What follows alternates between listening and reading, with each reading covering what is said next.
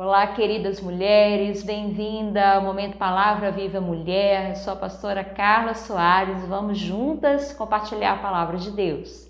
Vamos juntas então ao livro de Provérbios, no capítulo 19, mais uma palavra de Deus para os nossos corações. Diz assim a palavra do Senhor no versículo 13: O filho insensato é a desgraça do pai e um gotejar contínuo as contenções da esposa. A casa e os bens vêm como herança dos pais, mas do Senhor a esposa prudente. Olha que coisa interessante. A Bíblia está fazendo aqui uma comparação nesses dois versículos entre a mulher prudente e a mulher contenciosa. Olha, vamos refletir um pouco sobre isso. O que seria mulher prudente? A mulher prudente é aquela que o Senhor prepara, é o que a Bíblia está dizendo aqui. Deus, ele dá, Deus concede ao homem e pode conceder uma mulher prudente, uma mulher que cuida bem do seu lar, uma mulher que tem discrição, é cautelosa, é uma boa administradora, é competente naquilo que faz, é responsável por tudo aquilo que é colocado nas suas mãos, uma mulher que não se precipita, uma mulher que não age por impulsos, que não se descontrola, que não sofre consequências das suas reações ruins. Uma mulher prudente é uma mulher que sabe ser equilibrada, mesmo naqueles dias difíceis, mulheres dias que nós sentimos pressionados, dias que nós estamos tão preocupados com os nossos afazeres, com os nossos compromissos, com uma questão familiar que precisamos resolver, mesmo assim, nesses dias difíceis, nós podemos ser mulheres prudentes. Eu digo para você, o dia que você precisa ser mais prudente é no dia que você se sente mais tentada, no dia que você se sente mais atacada, nós sabemos que existe toda uma guerra espiritual ao nosso redor. A nossa família é um alvo do inferno. Muitas vezes o diabo ele tenta destruir os lares. Ele veio para matar, para roubar e para destruir. Mas quando o inferno se depara com uma mulher prudente, uma mulher que busca no Senhor direção, solução, planejamento, é uma mulher que vai fazer a diferença. É uma mulher que vai colher bons frutos. Mas preste bastante atenção. A Bíblia está dizendo que, como gotejar numa casa continuamente, assim são as contenções de uma esposa.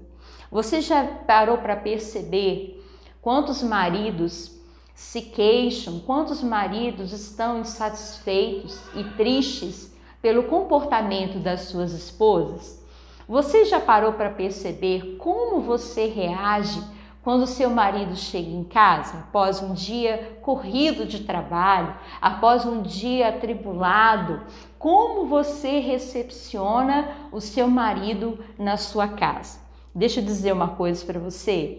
Muitas mulheres esperam o marido chegar em casa para despejar sobre ele todas as insatisfações que tiveram naquele dia. É o filho que aborreceu, é a filha que desobedeceu uma ordem, são problemas do dia a dia da casa, uma torneira que não está funcionando, é alguém que veio à porta para cobrar alguma coisa e muitas mulheres têm essa atitude, queridos, de despejar sobre o marido todas as suas inquietações de uma só vez, como se ele pudesse resolver todos os problemas imediatamente. Eu queria que você comparasse essa mulher com esta mulher que a Bíblia está dizendo, que goteja diariamente, como uma gota pingando constantemente dentro de um lar. Você pode imaginar como isso reflete no coração de um marido, de um pai de família. A Bíblia diz que é melhor para o marido dormir no telhado do que conviver com uma mulher rixosa. Longe de nós essa atitude.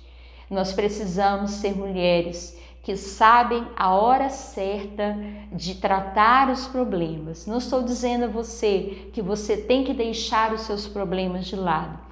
Tudo tem a hora, o modo e a direção de Deus para nós fazermos, queridos. Um dos instrumentos que nós precisamos cuidar com mais zelo no nosso cotidiano de mulher é a nossa língua. Sim, é verdade.